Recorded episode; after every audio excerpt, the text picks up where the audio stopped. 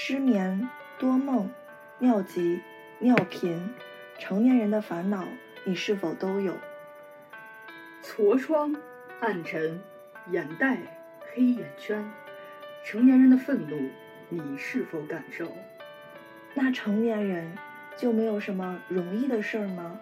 有的，容易胖，容易老，容易头发变稀少，容易困，容易乏，赚了钱给别人花。是走出困境，还是深陷其中？欢迎收听本期瓜逼电台，如何扮演一个情绪稳定的成年人？大家好，欢迎收听本期的瓜逼电台，他是主持人西瓜，他是主持人 B B。哎，我们又回来了，好久不见，就是很甚是想念。嗯，毕竟立了今年播够一百期的 flag，该回来的时候还要回来。对，我们就是之后会尽情的播下去。哎，对的，嗯，早日达成这个能让你们付费收听的这个愿望。对，到时候我们会唱一首《感恩的心》献给你们。弟弟唱，我那个伴舞，啊，刚才我们片头已经介绍了这一期的话题，嗯，嗯，如何扮演一个情绪稳定的成年人呢？这是一个非常值得探讨的话题。呃，我们选这个话题，其实就是因为它在标签儿里头，没有任何其他的原因，so 简单，想上主页。然后大家听到这里呢，赶紧点击一下转发、订阅、关注以及一系列的三连操作。具体哪三连呢？我也不是很清楚，但是希望大家帮我们上主页，在这里感谢大家了，家人们，谢谢了。啊，瓜主播又上头了。啊 那我继续啊。呃，我们今天这个话题其实也是非常的适合我们。本来呢，我们今年的这个与女性觉醒元年，其实要说一点儿边儿都不沾吧，我们两个要是非要让它沾的也能沾上，但是我们也就不使劲沾哎，了。不使劲粘，这个粘上来就不是很舒服。为什么只有只只只有女性需要扮演成情绪稳定呢？对吧？不是的，对，就是现在其实更多的，嗯，就是希望你们情绪稳定。就我们不能发表一些那种有歧视嫌疑的言论。就不能歧视自己。是的，是的，是的，啊，那我们就先从这个情绪稳定，失眠、多梦、尿尿急、尿频。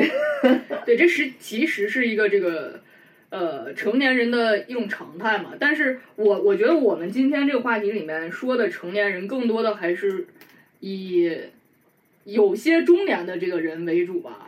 那你说人家刚过十八、十十九岁也是成年人嘛？那就尿频尿急的，这不太好吧？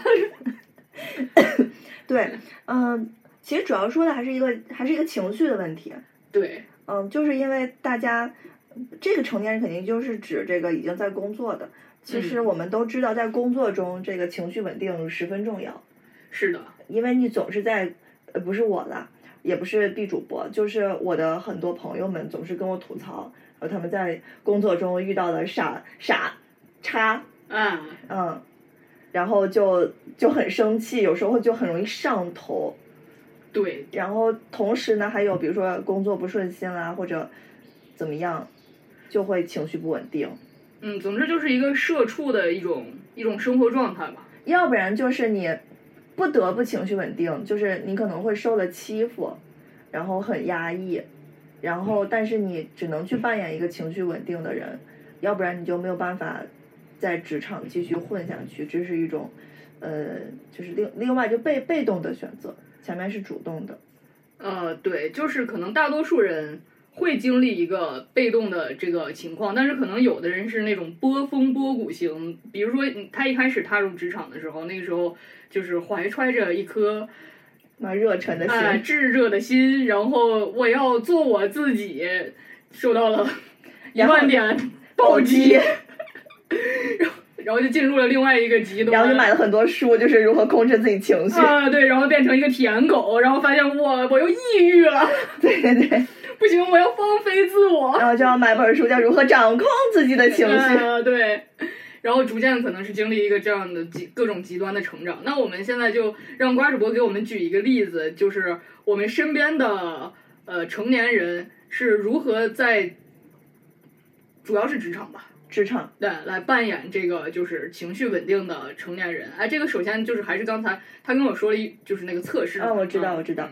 嗯，就是前两天我们部门很多人做了一个那个，那叫什么性格测试。对。总之就是它会有爱什么什么和 E 什么什么，我们就分成两大类，简称爱人和 E 人。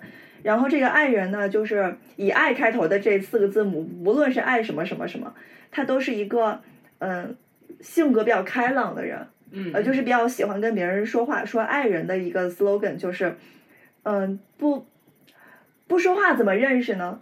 而相反就是艺人，艺人呢就是比较内向啊，没那么开朗。那艺人的 slogan 就是不认识怎么说话呢？对啊，这个就差距还挺明显的。然后在我们部门，就是他们做完之后，我就结果我真的十分惊讶。有人就是我们看上他，我们看他，我们认为他真的是一个超级大爱人，就超级，呃，怎么说，乐观、开朗、阳光，然后每天开开心心的，然后跟谁都能聊得来，特别会聊天儿。然后他测出来居然是一个艺人。对对对。然后还有。有一个平时不怎么说话，结果是个爱人，结果是个爱人，但我这个准吗？不知道。然后我也觉得不准，我就问他们，嗯，他们说，就是他们其实，比如说那个那个爱人，他就说，他其实内心里就是十分向往自己独处，嗯，就他内心里可能不太会去。拥抱或者接受周边这些陌生的东西。哦，但是他习惯了。对，就是环境同化。是是是，他可能在这个成长，从成长开始到最后工作的这个过程中，嗯，他发现如果我不这样跟别人说话，不这么乐观开朗的话，我可能就寸步难行。就是就逐渐把自己从一个就只想活在自己小小世界里的人，然后愣是给他变成了一个社牛。呃，对对对对，就是你会发现很多社牛，其实你说他真的喜欢社交吗？后来我才发现，no no no，其实社牛并不等于喜欢社交。对，社牛里面也也应该分的，就是有一部分人他是真的很喜欢跟陌生人交朋友。对对。但有一部分人就是他有这个能力，也是后天习得的，但他天生并不喜欢这样做。啊，是，确实是，但是不排除有些，比如说喜欢社交的人，他是个艺人，也是有这样的人的。比如说我们的那位好朋友，我们哪位好朋友？我们的青春用不完兄啊。嗯，他是个艺人，你看看，他他内心是个艺人，但是他被社会同化。他，对，当时就是我们两个测完，然后我是个 I 人，他是个 E 人，就我当时就觉得反了，然后他他就觉得没有呀，我就是这样的呀，你就是那样的，但是就就是，可能是我对自己的认知有问题，啊，对，你先说做那些题的时候你看懂没？我听说他们做的好多题都看不懂啥意思，大概能看懂，大概能看懂，果然是没懂。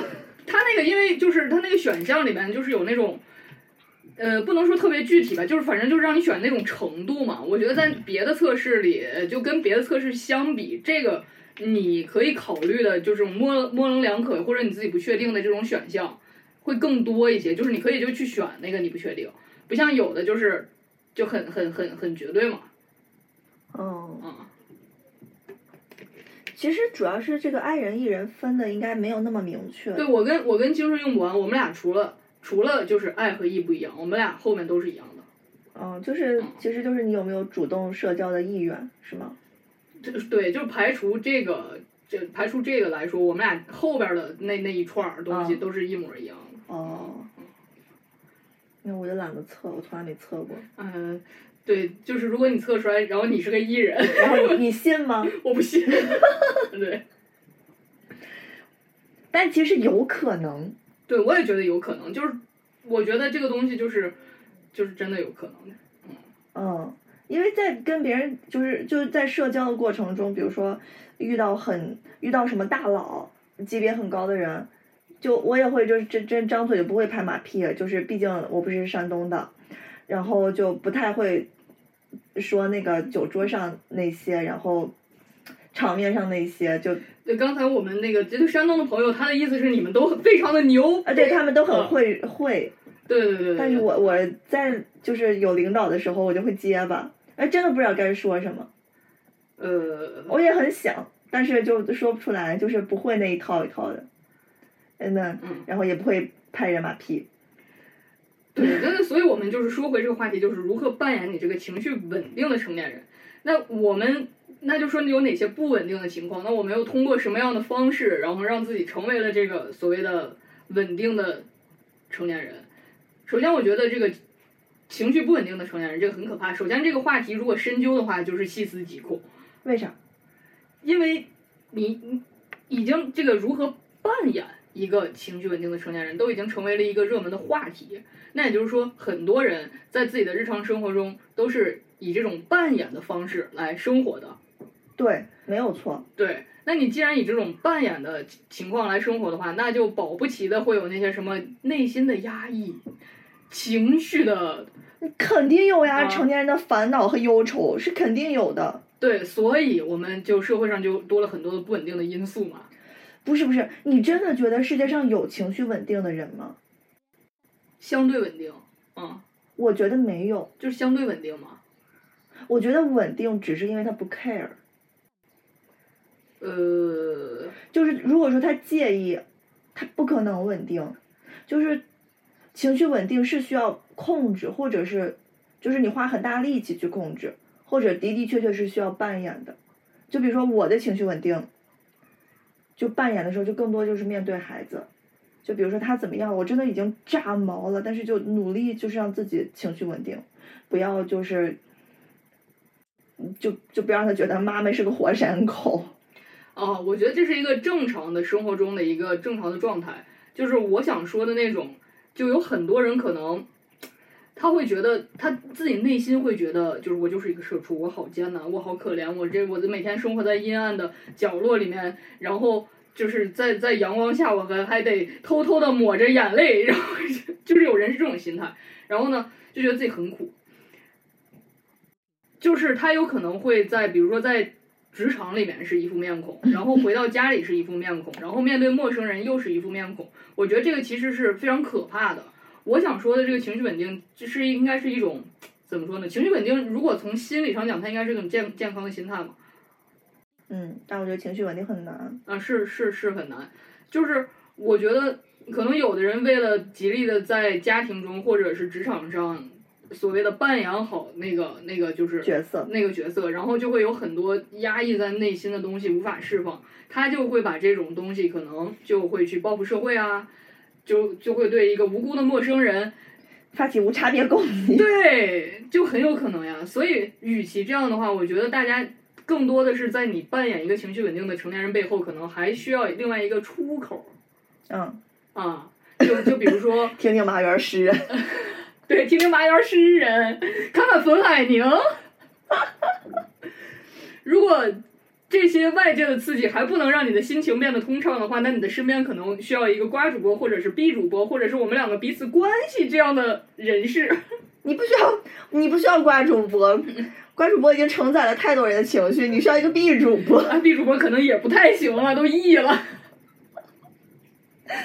对，就是你身边就是有需要一个就是类似我们两个的这种角色嘛，因为我们可能也是互相承载的。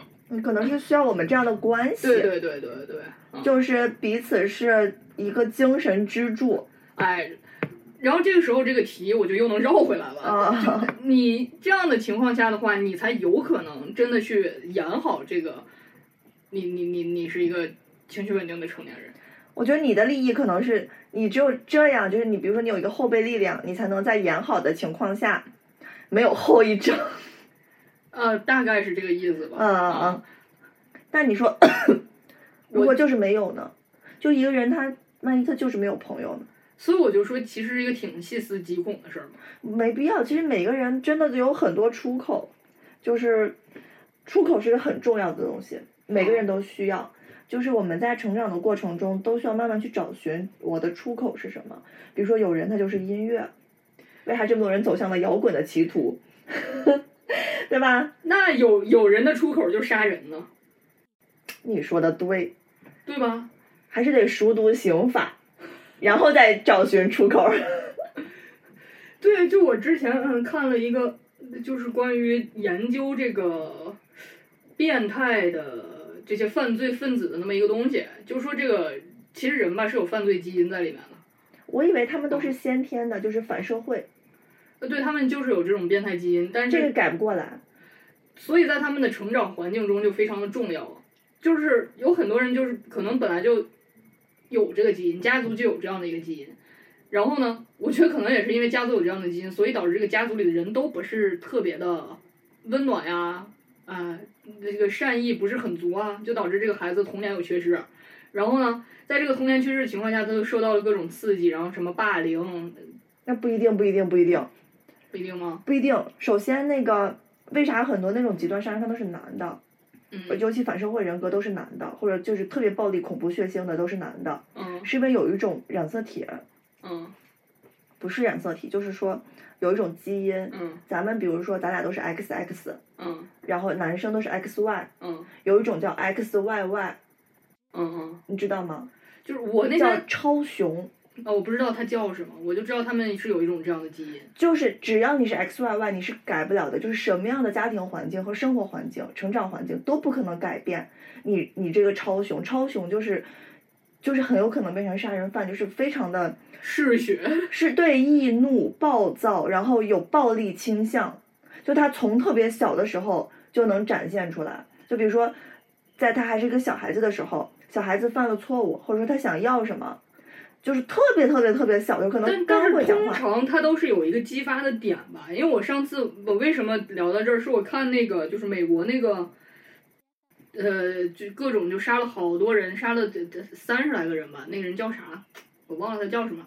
就是那个美美国第一变态杀手嘛，哦，他就是这种基因。然后他后来被警方抓起来之后，他自己说的是，就是他觉得他他那个就是一直都是一个多余存在的人，因为他爸妈就是从小离婚嘛，然后他当时是跟着我忘了是哪一方，后来又跟着他外婆。哦，我知道，就是你的意思就是成长环境造就了这个，但其实好的成长环境也不会改变他。啊，他就是他，反正他就是受到外界刺激，他就会这样，然后他就心情不好，他就去虐猫。你可能发现没，他是在责怪别人，哦他说是因为你我才怎么样的。哦，他们这个类型的人很会把锅扣到别人头上，对，然后我就想说，他那个契机就是，他就所谓的他他心情不他好，自己觉得这个个契机是你们造成的，不是我本身就是这样的，哦哦是你们造成的，契机是你们给的。但其实不是，是因为你本身就是这样的人。有很多人也经历了类似的契机，就像我刚刚跟你说，特别小、特别小的孩子，两个，比如说就两岁，嗯嗯一个是正常的 XY，一个是超雄 XYY。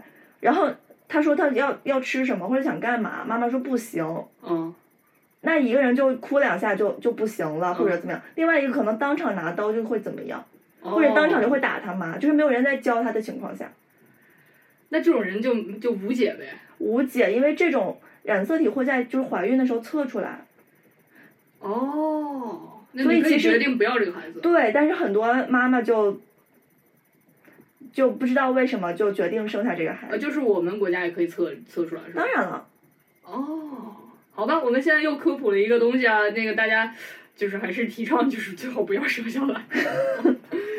是的，就是之前有一个特别著名的一个事件，就是嗯，一个人在知乎 在知乎写的，就是哎，但是我还有一个问题，就是他测出来这个超雄染色体的时候，这个孩子是已经很大了才能测出来吗？不是吧？他只要这是哪在怀孕的哪个阶段测出来的？反正是可以打的时候，哦，嗯，就包括很多小孩儿，这个就是就是上升了，不说上升就散发散，就比如说小孩儿在在那个肚肚子里的时候，他会做的那个 B 超嘛，就是这叫什么产检，啊，测出来脑瘫。哦哦哦。或者心脏发育不全，哦，甚至有可能多长一根手指或者手指就连一起了，嗯嗯，这些其实医生就会让你都当然查就产检查的就是你孩子的缺陷。嗯就是在每一次产检中，你决定要不要继续留这个孩子。哦，为什么？因为你生出来一个畸形的孩子，真的是所有人的人生轨迹就变了。对，孩子也不容易长大，然后你呢，你抚养他很困难，你也很有可能去遗弃他。嗯嗯。好，那我们就 回到这个话题。但如果你生出来一个 XYY，然后五个手指头都正常，然后也不脑瘫，然后呃心脏也特别好，总之是一个非常健康的小孩儿，这种小孩儿当然生出来的力气很大，你知道吗？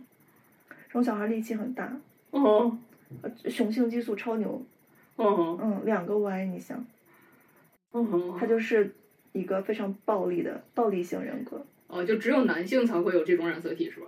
对，就如果是个三个 X 的话，就是 XXX 超雌，这种女性居然据说就是长得特别柔美，哦嗯，那超雌好吗？超雌可以留下吗？可以，反正不会反社会。哦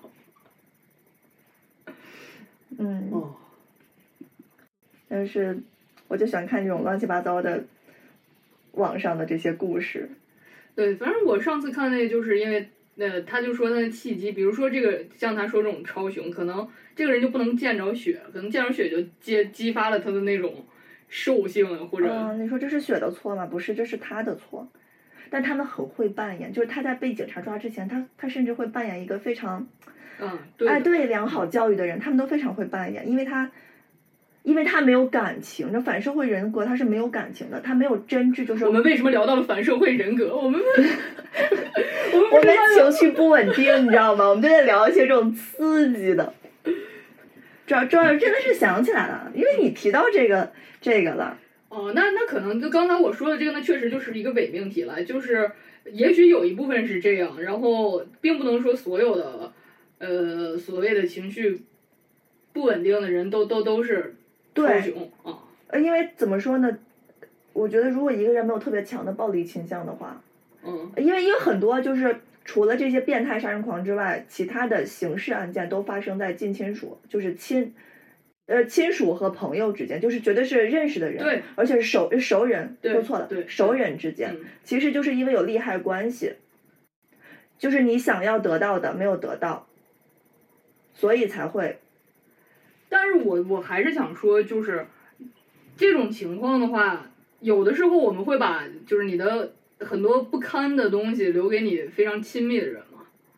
这就是错的，啊，所以就是我就我就想还是想说这个这个话题嘛，我们扮演了这个情绪稳定的成年人，就是，对吧？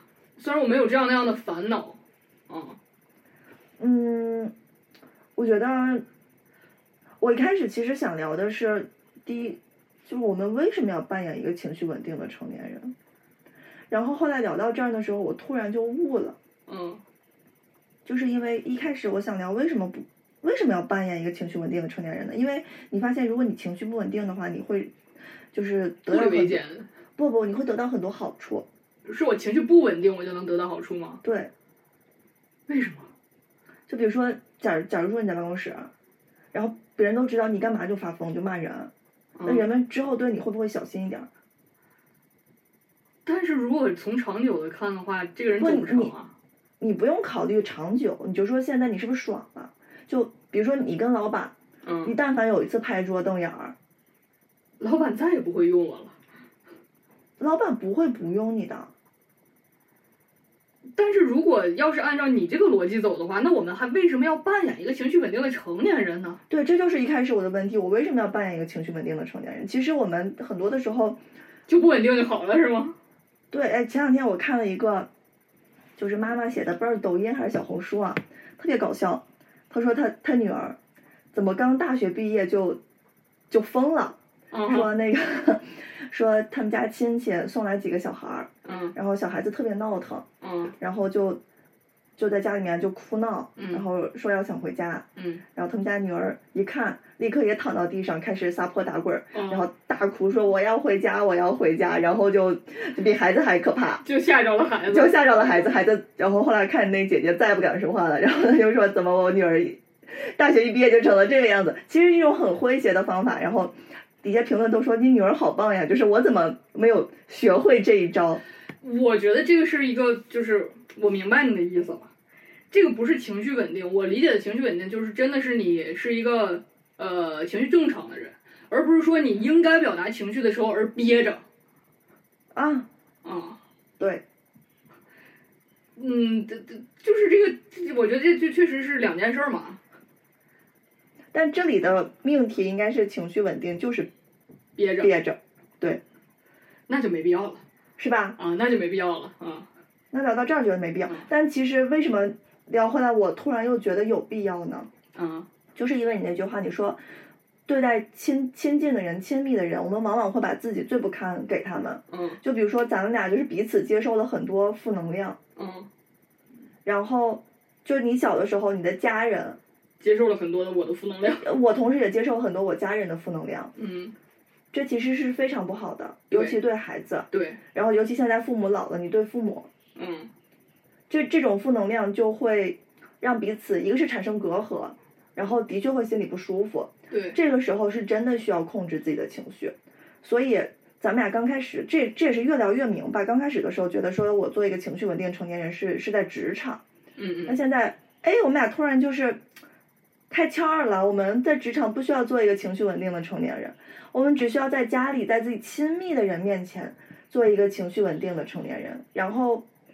就是能让不让亲密的人担心你，对，然后也不给他们带来这些情绪的负面的影响。为什么呢？因为他才是你的亲人，工作就是可以换的，家人不能换。哎，这个有没有道理？对对对，就反正我也我我是更多的觉得就是还是刚说回刚才我们说的，呃，可能有我有情绪表达不出来。我前段时间看了那个戏精牡丹新拍的一个视频，嗯呃是不是新拍的我忘了，反正就是他的一个视频，它里面演的就是，呃，其中的一个角色嘛，就是这个会员儿，他一开始这个人设不就是一个那种，就是啊，凯姐，我也没想到呀，就是这一个就是总受欺负的一个人。嗯，然后后来他那集就演的说这个会员儿崛起崛起了，就不再受欺负了。嗯然后就是会员是如何不受 欺负的呢？他就说。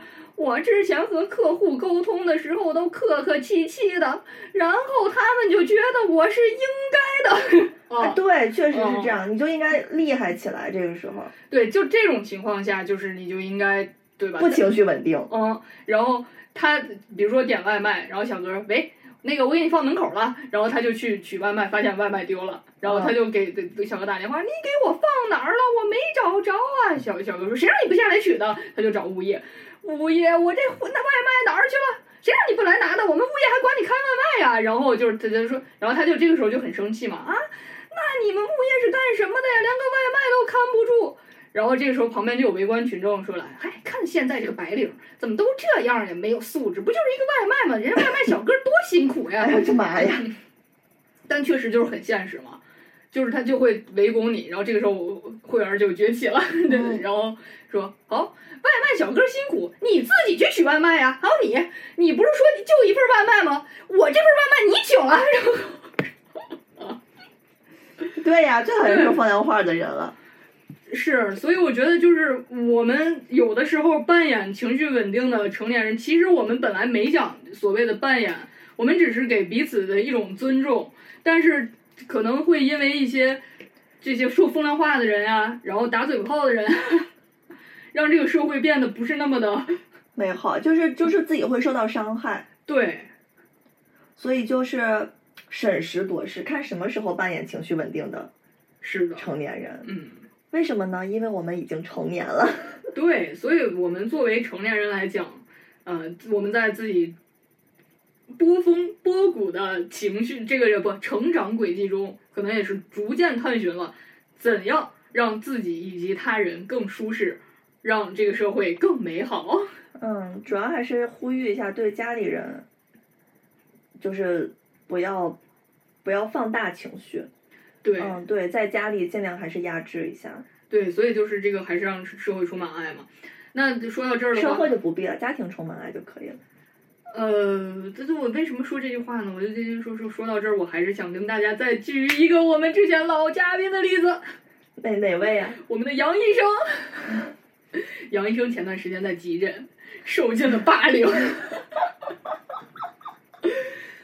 对，就是你你们可能就是身边可能身边有医生朋友的人知道哈，但我想跟大家普及一下，就是当你们把医生当做一个情绪发泄口的时候，其实就是会让这个医患关系非常的紧张。包括为什么医生总是呃这个这个，你会觉得态度很恶劣，或者是他跟你就非常的就是没怎么啊，你排了半个小时队，他跟你说了三分钟，我说这是好事儿呀。对，然后呢，杨医生就是说了一句特别经经典的话，就是现在有的患者呢，他就只看所谓大大夫的态度，跟医术无关，就是你给他聊心情好了就行了。尤其他在急诊的时候，发生了很多起那种家庭矛盾，然后去医院求安慰的案例哦 天呐，啊。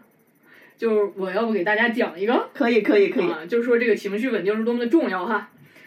有一个女患者，然后是她老公和她的弟弟，然后陪着去看急诊，然后去了以后呢，她的主诉就就很诡异。对 我们刀客阳就问他说：“那个你怎么了？”他说：“大大夫，我话不听话啊！”就就这种，他当时就觉得这个人很很严重嘛，因为都已经。舌头就这样了，那肯定脑子有问题啊，对吧？然后舌头现在脑子有问题了，对你可能梗住了，梗住了，梗住了，哦，舌梗，就是脑梗就会有这个语言障碍嘛。哦，对对对，所以就他脑子是真有问题。对啊，他就觉得他肯定不能排除这个问题嘛，所以他就仔细的问，然后就让这个病人介绍自己的情况。你首先得先介绍，然后我们杨医生就问他说。呃，你们是从外地来的还是本地的？然后这女的说：“我是北京人。”哦啊，然后这时候就说：“那你这是什么情况呢？”我就啊，喝完喝就说说不出话了，就这种。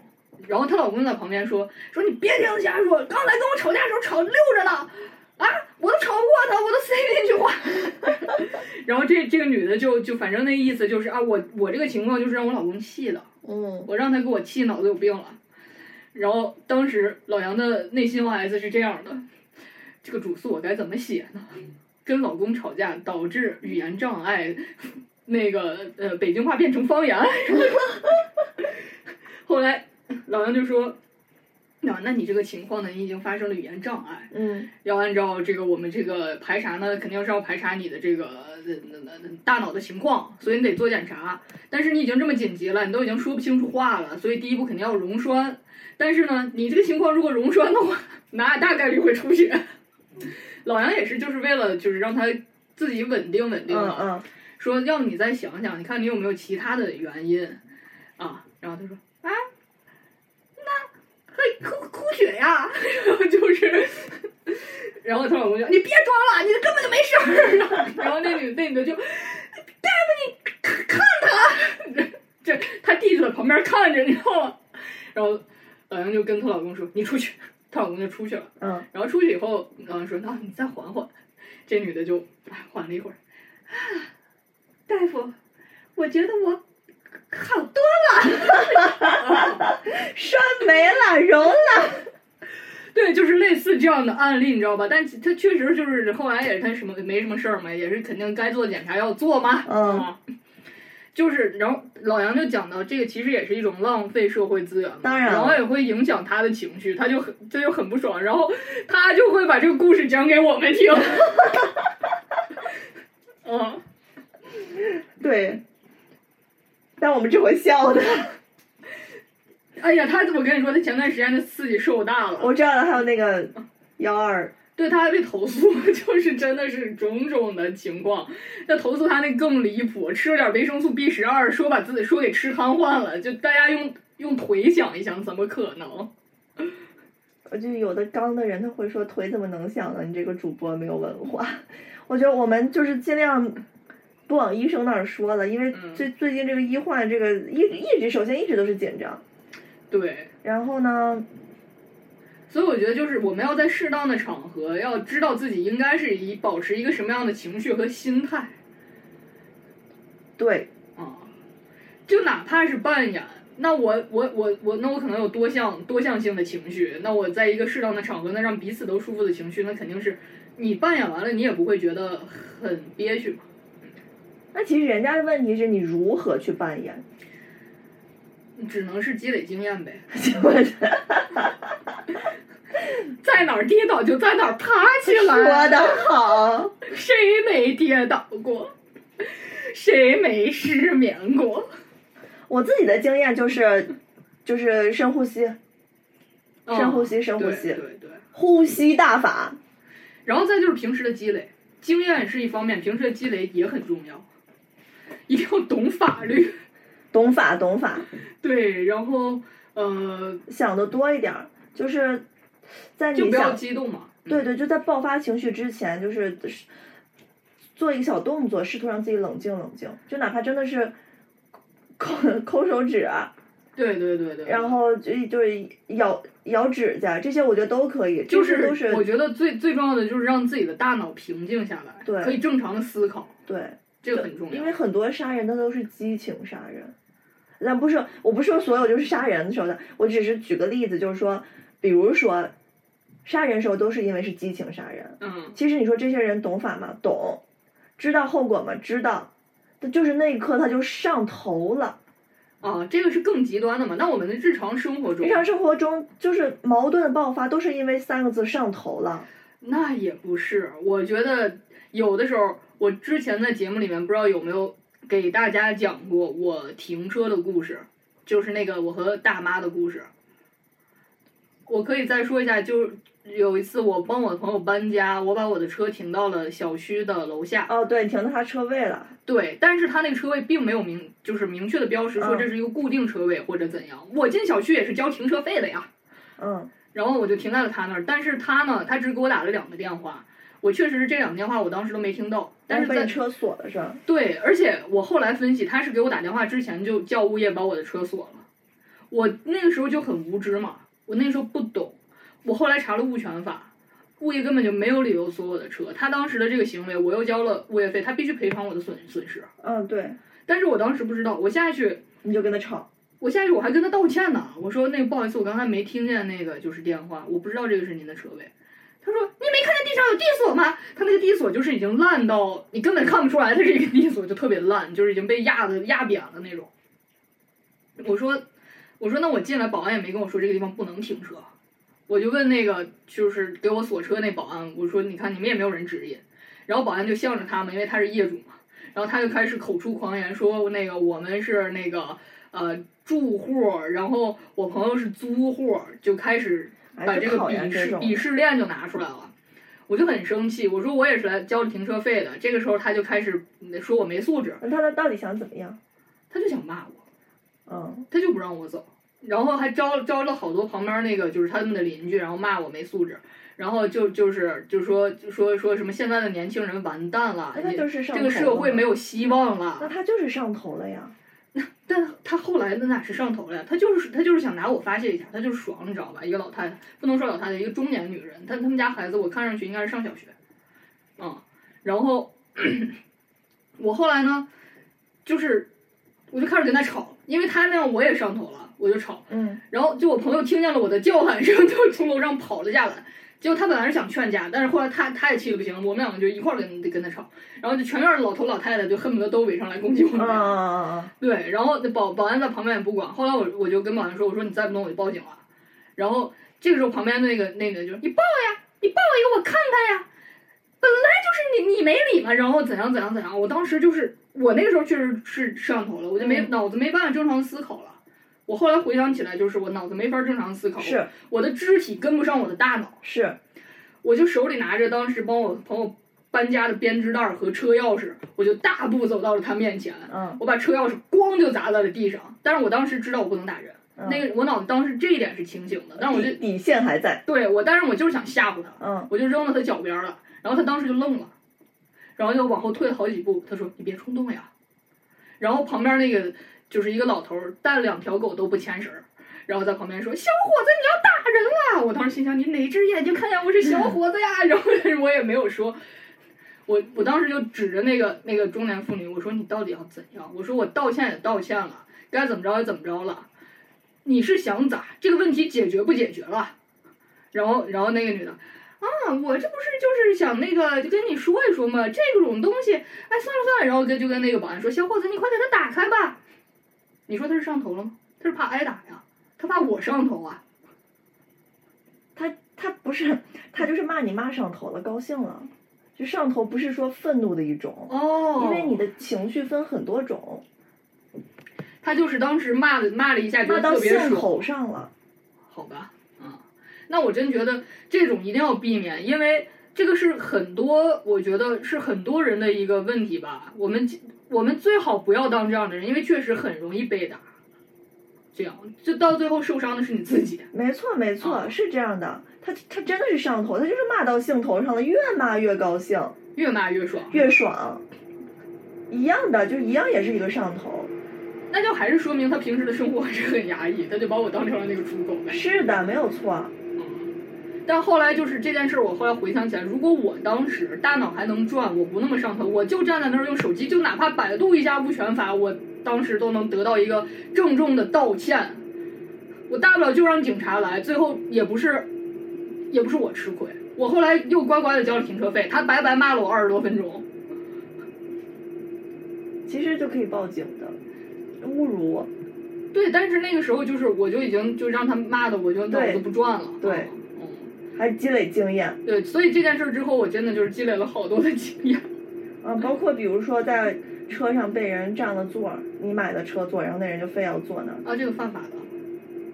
嗯，嗯，是的。是犯法，但是有时候列车员，因为列车员大部分都是女生嘛，呃，这个可以直接找乘警。这个现在，嗯，各大广播正在正在宣传这个，这是一个新的法条，哦，那很好，那很好，嗯就是直接犯法的。你那你你甚至可以直接就是打幺幺零都 OK 的。哦，咱们现在一一趟车能配几个乘警呀？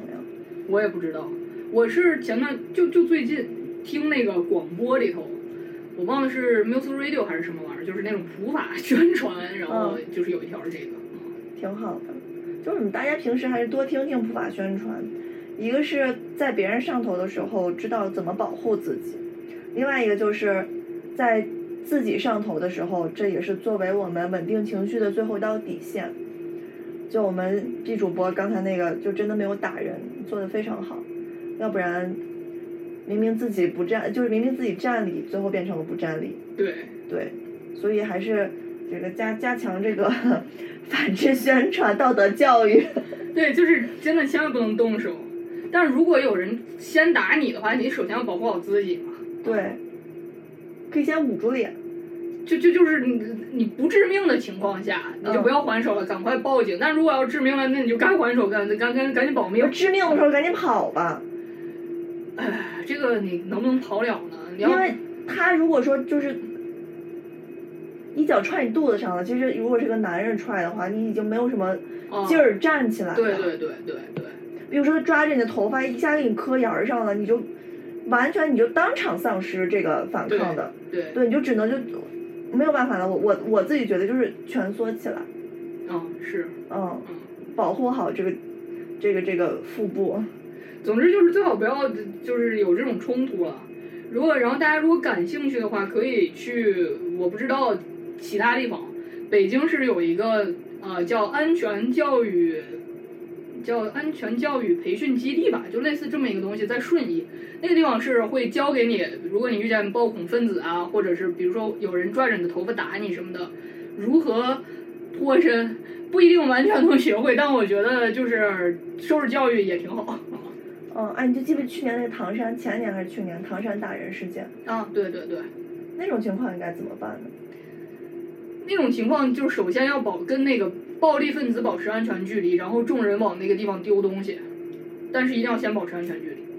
对，所以就是这种时候，哎，这种时候真的应该保持情绪稳定。就比如说，他他他想要泡你，然后你不让，他如果这个时候没上来打你，你就不要言语的攻击他了，对，你就认怂，对，就认怂，让赶快让他的情绪先稳定下来。对对对。嗯，然后你不需要站在道德的制高点，因为你一旦站在道德的制高点，你就是你就有可能，你就进到医院的制高点了，而且有可能会发生生命危险。是你就进了 ICU 了。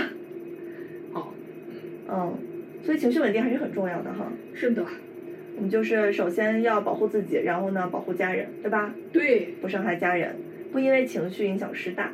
对，所以我们要就是如何扮演一个情绪稳定的成成年人呢？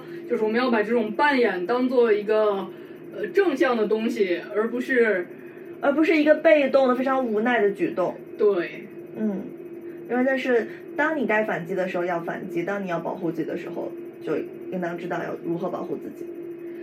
好的，非常好，今天这个利益不错哈。是的，那我们嗯，就祝大家很有内容。呃所有的人呢都不失眠、不多梦，头发稀疏，没有黑眼圈儿。头发茂密浓密，没有黑眼圈儿，哎，对对对对对，发际线安好，是的，不尿频尿急，没有痤疮暗沉。哎，然后，呃，财源滚滚，身体健康。总之呢，保持一个好心情。最后就是情绪稳定。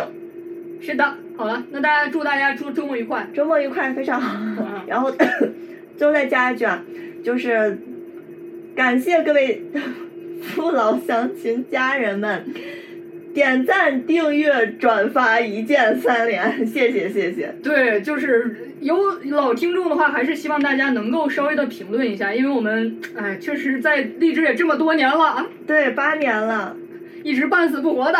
是是是，就希望我们的这个算自媒体吗？呃，如果大家觉得听着我们这节目还行的话，就是还是希望大家能给一些支持和鼓励，谢谢大家。你们的支持才是我们的动力，你们的喜爱才是我们的什么？才是我们的后盾。对对对，也不用上升那么高了，反正就是希望大家点一下订阅，这样我们更新的节目的话，你也可以第一时间知道嘛。